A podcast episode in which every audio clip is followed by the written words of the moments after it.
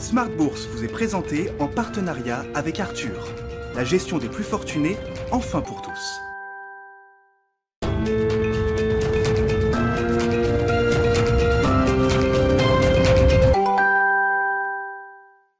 Bienvenue dans Smart Bourse, votre double dose quotidienne de marché en direct sur Bismart. Chaque jour à la mi-journée, 12h30, 13h et le soir, la grande édition pendant une heure à partir de 18h30. Au sommaire de cette édition de la mi-journée, le yo-yo des marchés. Il y a des jours où il ne faut pas chercher à tout comprendre sur les marchés. C'était un, un jour d'aversion pour le risque hier avec une baisse de 2% et plus pour les actions européennes qui sont en train de rebondir. Phénomène élastique avec un CAC qui gagne entre 1,5 et 2% à mi-séance. Airbus fait figure de leader le secteur aéronautique ou encore le secteur du luxe Ce hein, sont les deux secteurs qui permettent notamment au CAC 40 parisien de rebondir aujourd'hui. C'est un rebond assez généralisé ailleurs en Europe. Vous aurez les infos clés du jour à mi-séance dans un instant avec Nicolas Pagnès depuis la salle de marché de, Bourse Direct. Et puis dans ce rendez-vous du vendredi à la mi-journée dans euh, Smart Bourse, deux thèmes et deux invités euh, pour nous accompagner pendant cette demi-heure. On parlera de gestion active avec une euh, frontière de plus en plus poreuse entre les fonds traditionnels de stock picker et les fonds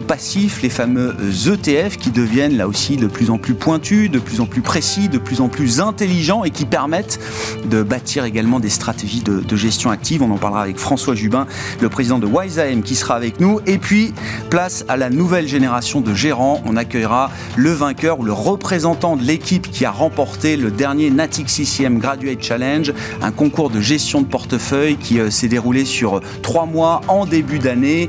L'équipe vainqueur s'appelle Quant for Good et Corentin Sen, étudiant HEC, représentant de l'équipe Quant for Good, sera avec nous en plateau pour euh, bah, nous parler de ce concours et euh, nous parler de cet intérêt de la nouvelle génération pour les métiers de la finance et de la gestion en particulier.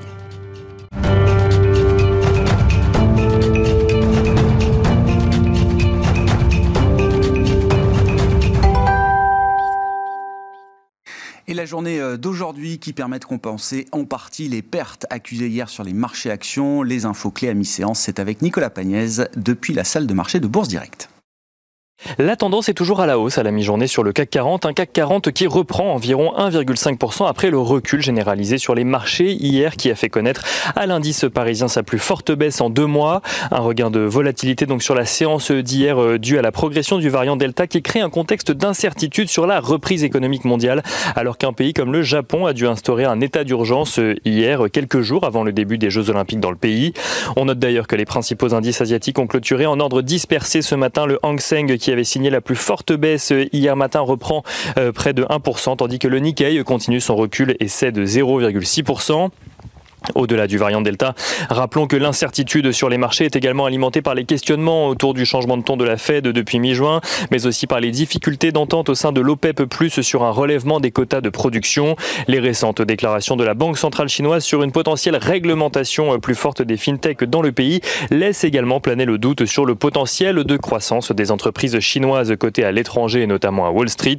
Dans ce contexte, les rendements obligataires progressent légèrement portés par un mouvement de flight to quality des investisseurs le taux à 10 ans euh, aux États-Unis remonte à 1,33%, tandis que l'OAT à 10 ans en France revient aux alentours des 0,03%.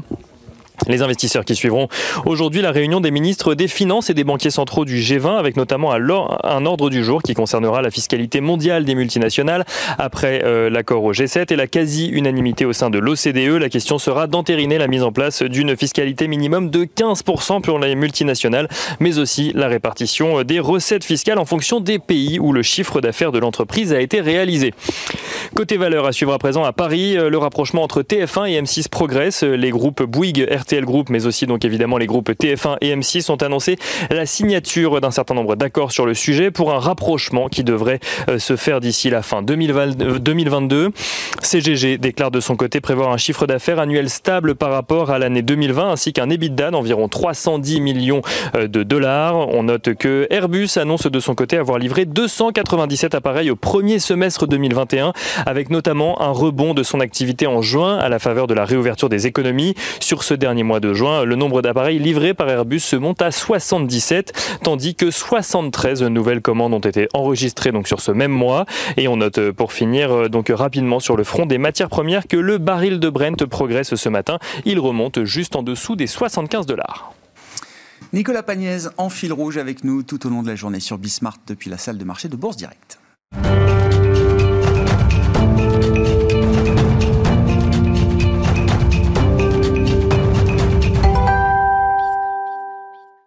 Et donc, deux invités avec nous à la mi-journée pour parler de la gestion. François Jubin est avec nous, le président de WiseAM. Bonjour et bienvenue, euh, François. Bonjour Grégoire. Et Corentin Sen qui nous accompagne, donc, que j'accueille avec plaisir sur ce plateau. Bonjour Corentin. Bonjour Grégoire. Bienvenue. Vous êtes euh, étudiant euh, à HEC, enfin, diplômé en ce moment même d'HEC, du master HEC que vous venez de, de conclure, et donc représentant de l'équipe Quant for Good, qui a été l'équipe gagnante de la deuxième édition du Natixis IM Graduate Challenge, qui est un, un challenge de, de, gestion de portefeuille, je le disais, deuxième édition avec euh, une dimension internationale, hein, parce qu'il y avait beaucoup de business school, d'écoles d'ingénieurs d'universités françaises, mais également euh, britanniques, je crois, et américaines. Hein, ça. et américaines. Concours international, 12 équipes au départ, et euh, Quant for Good a donc remporté ce, ce challenge. Vous m'en voudrez pas, François, si je commence avec la nouvelle génération de, un grand plaisir. de gérants. On voit des jeunes qui s'intéressent au métier de, de la gestion. Euh, pour parler du challenge et de la compétition en tant que telle, Corentin, vous allez nous dire effectivement quelles sont les, performances que vous avez pu obtenir avec les stratégies que vous avez mises en place au sein de l'équipe euh, Quant for Good. Mais juste un, mot, parce que bon, il y a l'objectif de performance, hein, ça reste quand même le juge de paix quand on est euh, investisseur, gérant sur, euh, sur les marchés. Mais quels étaient quand même les, objectifs quantitatifs et qualitatifs qui vous étaient fixés pour ce challenge? Euh, donc pour ce challenge, c'était un challenge avec une vision 360 du métier de gérant, donc avoir vraiment géré les risques et être capable de créer de la performance sur les marchés. Donc on avait vraiment 100 millions euh, d'euros à, à, à, investir justement sur les marchés. Vous les aviez pas vraiment Non, c'est ça, on est d'accord. De l'argent Mais oui.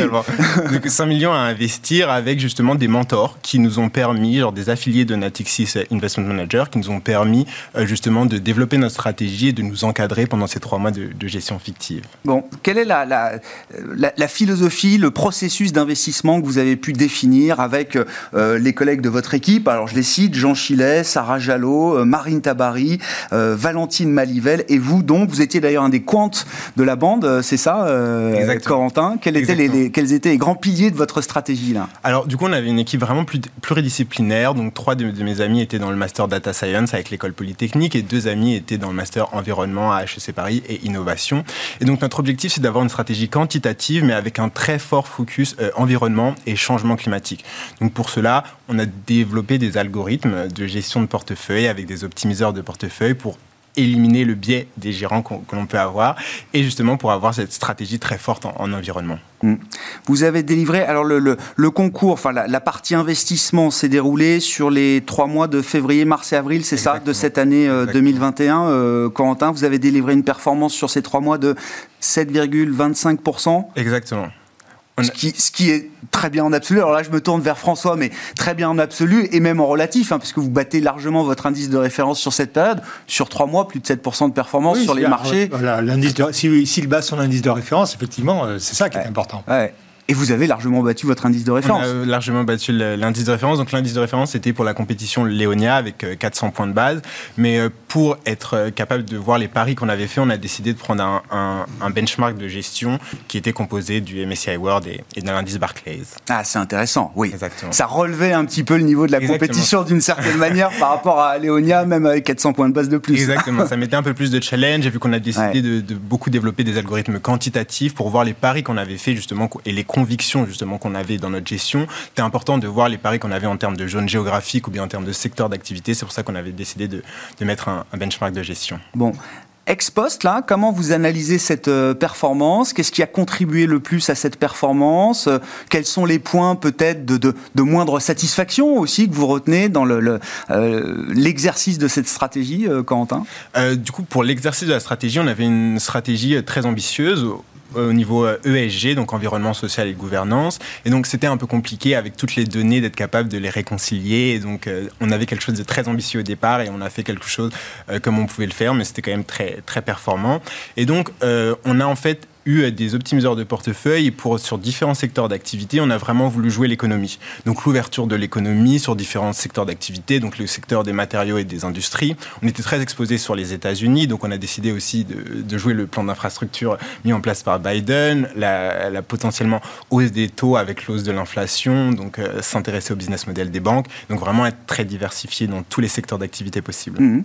Et concrètement, alors, euh, les, secteurs, euh, les valeurs, les thèmes qui ont été particulièrement contributeurs euh, à la performance, qu'est-ce qui en ressort Le secteur des matériaux. On a eu beaucoup une belle performance sur le secteur des matériaux, avec justement Apply Materials comme, comme boîte d'activité. On a eu aussi les industries, avec Equity Brands, et on a aussi les secteurs de la santé, où on avait Anthem, qui a eu des très belles performances, plus de 35% justement sur, sur les trois mois de gestion. Et sur les ETF, du coup, qu'on a utilisé pour la diversification, aussi bien sur la zone géographique que sur les secteurs d'activité, on a essayé de mettre des, ETF alignés avec les accords de Paris, donc euh, très respectueux de, l'environnement. Qu'est-ce qui, qu'est-ce qui fait que vous avez remporté ce challenge selon vous aujourd'hui, euh, Corentin? Parce que donc il y a la partie, il y avait 12 équipes au départ, je le dis, donc une euh, une sélection, le gros de l'écrémage se fait sur la période d'investissement, mais vous étiez ensuite trois équipes en finale, une finale qui était euh, une forme de grand oral, c'est ça euh, Une forme de grand oral, justement. Sur toute la période, on avait différents reporting pour être capable d'expliquer notre conviction et d'expliquer les poids qu'on avait mis sur chacun de nos portefeuilles. Et donc les critères n'étaient pas seulement la performance financière, euh, les critères étaient la, gestion de conviction, si on avait une conviction, si on avait respecté nos convictions et si on était capable de délivrer aussi de la performance in fine. Donc je pense que c'est vraiment la pluridisciplinarité de notre équipe qui nous a permis d'avoir des compétences fortes quantitatives avec nos algorithmes, mais aussi des, des compétences vraiment spécialistes euh, sur les personnes qui étaient en master de l'environnement, qui nous ont permis de vraiment d'exceller euh, et de très bonnes présentations aussi. Euh. Et, et ça veut dire quoi? C'est les 7-25% de performance. Je ne veux pas vous en enlever, hein, c'est bien 7-25. Oui, oui c'est ça, 7-25% de, de performance. Est-ce que c'était euh, euh, la, meilleure performance parmi les autres équipes ou est-ce qu'il y avait des, performances plus importantes, mais sur d'autres critères, des équipes qui ont été peut-être moins euh, satisfaisantes que la vôtre? Non, on a eu la chance aussi d'obtenir D'avoir quand même la meilleure performance, d'accord. Mais, à la finale, il n'y avait pas juste les équipes qui ont de très belles performances, il y avait aussi des équipes qui avaient, sur d'autres critères, qui s'étaient démarquées pendant toute la durée de la compétition. Ouais. Qu'est-ce que vous en retenez Alors euh, pour pour le début de votre carrière qui commencera, euh, bah, qui commence maintenant, euh, Corentin, parce que vous avez envie de, en tout cas, commencer votre carrière dans ces métiers de la finance et de la gestion en particulier. Hein. Exactement. Je veux continuer à être gérant ou être analyste financier dans les prochains mois à la sortie de mon école. Qu'est-ce qui vous intéresse? Parce que je, et ça, c'est, je, me tourne vers vous et je, je vous fais confiance. Mais est-ce que vous êtes un, en sortant d'HEC ou de grandes business school françaises, est-ce que vous êtes un extraterrestre, c'est-à-dire dans le sens vous voulez vous tourner vers les métiers de la finance et de la gestion. Est-ce qu'il y en a encore beaucoup autour de vous qui s'intéressent à ce genre de métier? Ça, c'est une première question. Et puis la deuxième, c'est pourquoi est-ce que vous vous y intéressez euh, hmm. aujourd'hui? C'est vrai que les métiers de l'investissement sont plus aussi cotés qu'il y a quelques années. Euh, beaucoup partent en banque d'affaires, euh, patron en gestion d'actifs et le PE, le private equity, intéresse énormément les étudiants justement d'HEC. Euh, mais je pense aujourd'hui, ce qu'on cherche, euh, généralement, si je parle euh, en tout cas personnellement, c'est vraiment d'avoir du sens et de l'impact dans ce que l'on fait. Donc vraiment, les métiers de l'investissement permettent aujourd'hui, avec la gestion active, d'avoir de l'impact, que ce soit de l'engagement, que ce soit du vote, et donc réellement être capable de suivre la société et les suivre les émetteurs qu'on a en portefeuille. Et aussi, en ayant fait le master Data Science for Business à, l'école polytechnique à HEC Paris, c'est d'être capable de, de, mener la transformation digitale, aussi bien sur les business models des sociétés de gestion, mais aussi sur l'ensemble des données qu'on a aujourd'hui euh, à disposition pour être capable d'investir, pour être capable de les traiter, pour être capable de, tirer de l'information euh, concrète pour les gérants.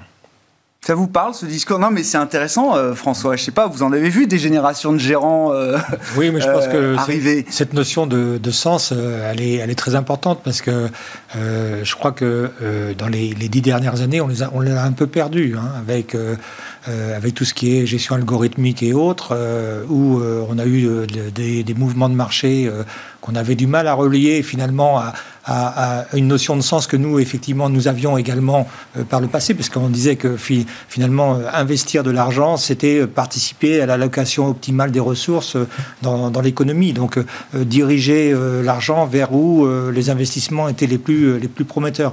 Puis, effectivement, il y a eu toute cette, toute cette globalisation euh, des marchés financiers qui ont fait que euh, on va s'intéresser plus euh, au flux, plus à la dernière news et, pas forcément au, à l'intérêt économique qui est, qui est derrière. Et bien là, je retrouve avec cette histoire d'impact finalement le sens premier qu'à un moment donné nous avions perdu. Et hmm. c'est une chance de voir de voir à nouveau des, des, thématiques, des gens qui vont venir s'intéresser à ça et, et, redonner du sens à tout ça. Ouais. Je ne sais pas, Quentin, parmi les enseignements personnels que vous retirez de cette expérience de, gestion, euh, euh, alors je ne sais pas, peut-être que vous gérez, vous, euh, en propre, euh, un compte boursier euh, ou autre, que vous êtes investi sur les marchés euh, peut-être, mais sur, sur, voilà, sur cet exercice professionnel, on va dire, de, gestion, quels sont le ou les grands enseignements personnels que vous retirez? Mmh. bah, C'était un challenge vraiment très excitant, très challengeant, qui nous a permis de, vraiment de nous mettre sur des conditions réelles, avec de très belles sommes à investir. Et donc ça nous permet aussi d'avoir toute la vision d'un gestionnaire d'actifs sur toutes les problématiques qu'il peut rencontrer aujourd'hui, les problématiques avec les données, les problématiques aussi de l'investissement responsable, comment essayer de faire de l'impact, comment essayer d'avoir du sens dans ces investissements, même si jamais certaines fois certaines valeurs sont exclues et, qu'on voudrait les investir. C'est très important de garder cette conviction euh, très forte qu'on a eue de notre équipe et je pense que je vais continuer par la suite.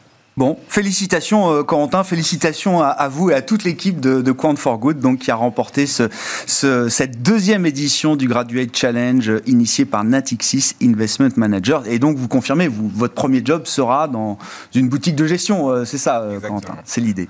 Merci beaucoup Corentin d'avoir été avec nous. Corentin Sen, donc étudiant HEC et vainqueur de ce Natixis IM Graduate Challenge.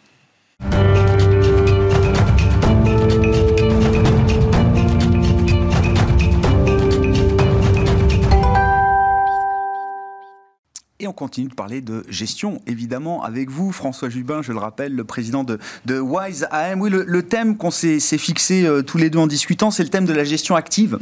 Alors peut-être d'ailleurs pour euh, euh, enfoncer quelques idées reçues sur la gestion active, est-ce qu'est une gestion active aujourd'hui? C'est vrai que quand on pense gestion active, on se dit bah, fonds de stock picker ou de bond picker. Voilà, on cherche des sélectionneurs de valeurs, des, des gestions discrétionnaires. On verra que les frontières euh, évoluent euh, en la matière. Mais déjà, pourquoi est-ce qu'on parle de gestion active? Ça fait plus de dix ans que j'observe et que je commente les marchés. J'ai très souvent entendu en début d'année, cette année sera l'année de la gestion active. Euh, au terme de beaucoup d'années, ça s'est souvent avéré faux. Là, pour le coup, cette année 2021 montre que quand même, oui, il y a un environnement de marché qui semble être plus propice que précédemment à la gestion active.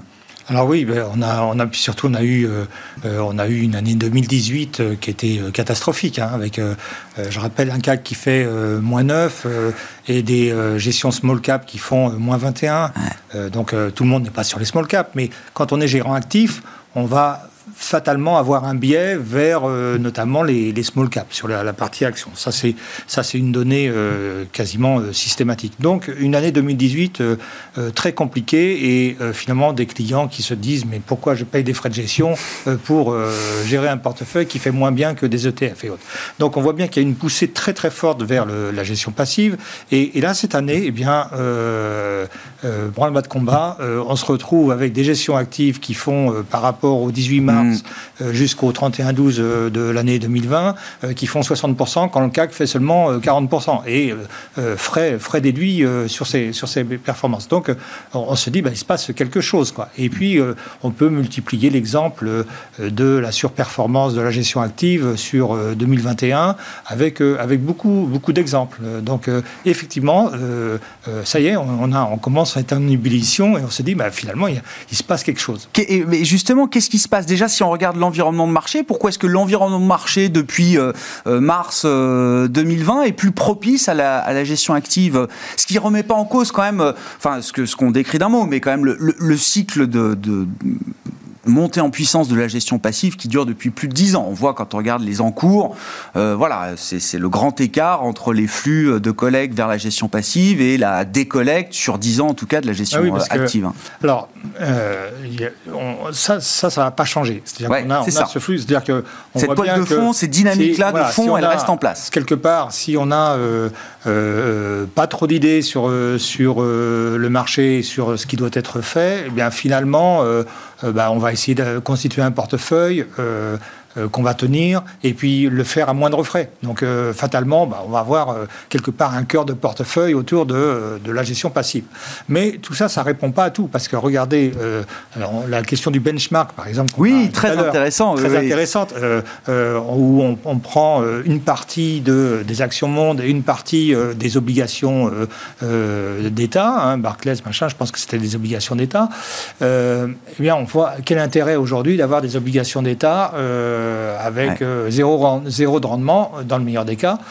donc on va, on va chercher à faire autre chose. Donc on va aller chercher d'autres classes d'actifs, d'autres stratégies. Et, et, là, la gestion active, elle a, elle, a, elle, a son, elle a son mot à dire. Donc elle a son mot à dire quand on va aller chercher des, des, des, des segments de marché qui ne sont pas couverts. Et puis il y a aussi, il y a aussi des bons gérants. Alors, je voudrais quand même, je voudrais quand même.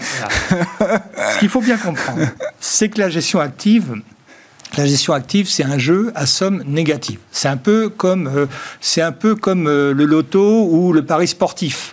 C'est-à-dire que forcément, si on prend la somme de tous les paris qui ont été faits, euh, les paris sportifs qui ont été faits, si on prend la somme de l'argent qui a été euh, déversé sur un pari sportif, ben, il en reste moins à ceux qui ont gagné que euh, tout ce qui a été mis. Donc, entre-temps, il y a eu des commissions. Voilà, donc c'est les fameux frais de gestion que, qui sont incriminés mm. dans la gestion active. On se dit, ben, ça sert à rien d'aller dans la gestion active puisque, en moyenne, je vais payer plus de frais de gestion que sur, sur de la gestion passive. Mm, mm.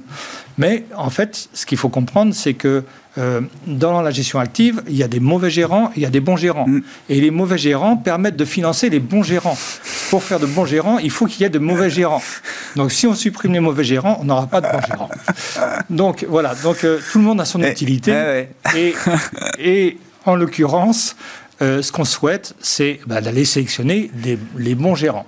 Donc euh, voilà, donc il y, a, des bons gérants et il faut savoir aujourd'hui euh, ben, tout, tout, le monde travaille à déterminer ce qu'est un bon gérant. Oui, ouais, bien sûr, ça c'est le travail que vous faites effectivement en allant sélectionner les fonds. Quand on sélectionne un fonds, on sélectionne aussi d'une certaine manière un, gérant et une équipe, de, une équipe, de, gestion. Vous le disiez, c'est vrai que structurellement, quand on est gérant actif, stock picker, on va aller chercher des marchés qui sont un peu moins couverts que les large cap euh, Et donc ça nous amène sur le segment des small et mid cap, par exemple, alors qui a été un gros frein à la performance en 2018. C'est vrai qu'il y a eu l'effondrement du marché sur le dernier trimestre, sur le mois de décembre qui était euh, spectaculaire, qui a pris tout le monde à revers. À l'inverse, vous dites, le retour de la gestion active s'accompagne d'un retour de, surperformance de ces valeurs euh, small et mid cap. Ou le contraire. Voilà, donc surperformance des valeurs small et mid cap qui, euh, se, pour des raisons fondamentales également, donc qui, qui est bien capté par les gérants actifs, moins par les gérants passifs. Voilà, donc ça, c'est quand même un élément à prendre en compte. Donc là, on voit bien que dans ce que vous, vous dites, c'est euh, un biais euh, de marché, les small caps, euh, qui fait que c'est accessible par la gestion active plus facilement que par la gestion passive. Hmm. Donc ça, c'est une première raison pour laquelle on peut trouver des gérants actifs, quand il y a un biais structurel. Autre raison? Autre raison, ben, quand on a des process qui ont bien été travaillés et sur lesquels on peut avoir une régularité. Donc euh, il y a quelques gérants qui arrivent dans leur classe d'actifs parce qu'ils ont, euh, ils ont une vraie connaissance de, du, micro-marché sur lequel ils, sont, euh, ils interviennent, et eh bien ils arrivent très régulièrement, ils arrivent très régulièrement à créer de la surperformance et ça c'est intéressant. Alors on peut regarder parce que là on peut, on peut prendre un, exemple, l'exemple d'un des, des, fonds de la gamme Carmignac par exemple. Je crois Que vous nous avez proposé un, graphique comparatif. Non non mais c'est un exemple parmi d'autres. Hein, voilà. Et, et, effectivement donc la régularité dont vous parlez se traduit voilà par une surperformance performance euh, qui est régulière, voilà. dans le temps. Euh, alors on parle de quel fonds de chez Carmignac là en l'occurrence Ça c'est sur le, euh crédit, c'est un fund credit. Donc c'est un, fonds qui est tout terrain en fait quelque part autour du de la thématique du crédit. Et quand on le compare à l'indice des obligations au rendement, eh bien on voit que on a on a cette surperformance qui est régulière. Et puis après on a d'autres d'autres. Ça c'est vraiment euh, pour un sélectionneur de fonds, trouver un fonds comme ça, c'est vraiment le. c'est la pépite, quoi. C'est la pépite, parce qu'on se dit, voilà, on, le sélectionne et puis on, va, on part en vacances. Ouais, c'est ça. On, laisse le gérant faire on laisse le gérant faire et puis nous, c'est terminé, quoi. Bon, c'est pas aussi simple que ça, parce que derrière, euh, est-ce qu'il faut à un moment donné sortir du high yield euh, On pourra se poser la question, sachant voilà. Et puis il y a d'autres, a gérants actifs qui, à un moment donné, ne montrent pas de, de, de, surperformance par rapport au marché. Mm. on peut se dire, mais pourquoi je vais payer des frais de gestion, je, prends un risque quand même de gérant, euh, voilà. Et, euh, et, on s'aperçoit que ben, dans certaines configurations de marché, eh bien, on est content d'avoir un gérant actif. C'est un peu, je reprends le, la citation de, de Warren Buffett, c'est euh, Je crois que c'est quand la mer se, c'est quand la mer se retire qu'on voit euh, ceux qui se baignaient sans maillot. Voilà. Bon, donc euh, voilà. Donc là, on a un exemple en, deuxième, au, premier trimestre 2020 où la mer se retire. Et euh, bah, j'ai pris un autre exemple Bien sur sûr, la gestion action du secteur financier, secteur bancaire. il y a un fonds de chez Axiom. Un fonds de chez Axiom qui est très qui est très bien calibré pour comprendre ce qui se passe dans cette classe d'actifs. Mais on voit qu'il s'est rien passé chez, chez dans le fonds pendant pendant quasiment six mois, un an euh, par rapport euh, au marché. Et puis arrive euh, ce séisme 2020, et là, on voit qu'il y a des opportunités qui apparaissent dans le marché des, des, valeurs financières, et une boîte comme Axiom a su, a su en profiter. Donc là, on est dans l'exemple d'une stratégie de gestion active qui ne montre pas de valeur tout de suite, non. mais qui à un moment donné... Pendant des années, on passe sous le radar, et, puis, à un moment donné... Avec une dislocation de marché telle qu'on a vécu, Là, là on gagne des années de performance en quelques mois. Exactement. Qu'est-ce que, enfin, en conclusion de tout ça, euh, qu'est-ce que ça change quand on construit des allocations justement pour, euh, pour des clients, euh, François? Ben, ça change que ben, ça change rien pour nous parce qu'on le fait depuis des années. Ouais. Euh, mais euh, en tout cas, si ce qui change, c'est euh, c'est quand même cette, ce, ce, bulldozer de la gestion passive qui nous amène des, des, des, outils aujourd'hui dont on ne disposait pas il y a quelques, il y a quelques années. C'est-à-dire qu'aujourd'hui, la gestion passive où on investissait seulement sur le CAC 40 ou le MSCI World, certes, c'est très bien, on peut le faire à zéro frais. Donc ouais, très ça existe toujours, c'est toujours des encours massifs, mais vous dites, c'est, c'est, c'est un peu le. Aujourd'hui, nous, notre rôle, c'est, notre rôle, on va, va pas apporter de valeur ajoutée là-dessus. Nous, on va apporter de la valeur ajoutée en allant chercher, par exemple, des outils de, de gestion passive sur euh, des thématiques qui peuvent être, euh, euh, qui peuvent être assez, assez particulières. Donc, on voit, il y a des, il y a des, des, gestions sur passives sur le low vol, par exemple, mmh. pour amener des choses. Il y a même sur le secteur bancaire. Euh, ça nous arrive pour, euh, combien même on a un fonds du type Axiom qui est intéressant, eh bien c'est intéressant de, pour pouvoir jouer des mouvements de volatilité importants qu'on a sur le, sur le secteur bancaire, et eh bien pouvoir faire des opérations tactiques, se remettre sur le marché, repartir, revenir. L'ETF, c'est quelque chose de, de, facile à, manipuler.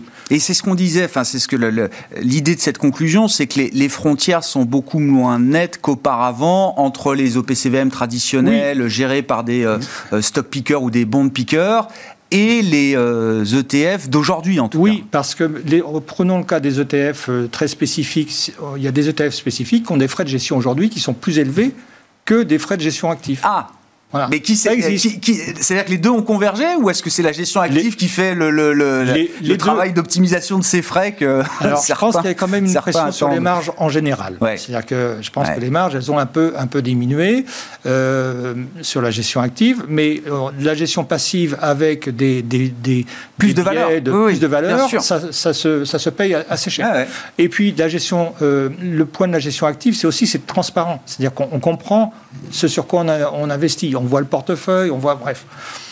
Eh bien, la gestion, euh, dans la gestion active, qui était euh, souvent très discrétionnaire, eh bien aujourd'hui, on voit des fonds qui sont de plus en plus euh, transparents sur leur processus.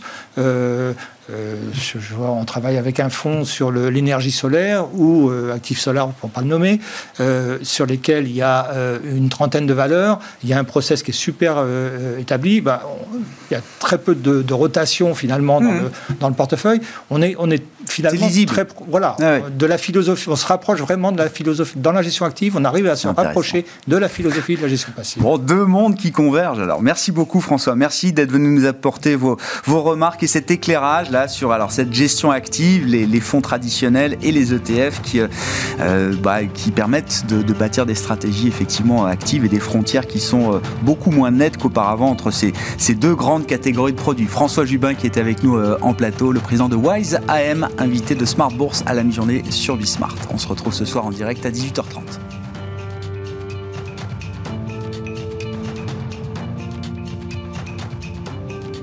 Smart Bourse vous a été présenté en partenariat avec Arthur, la gestion des plus fortunés, enfin pour tous.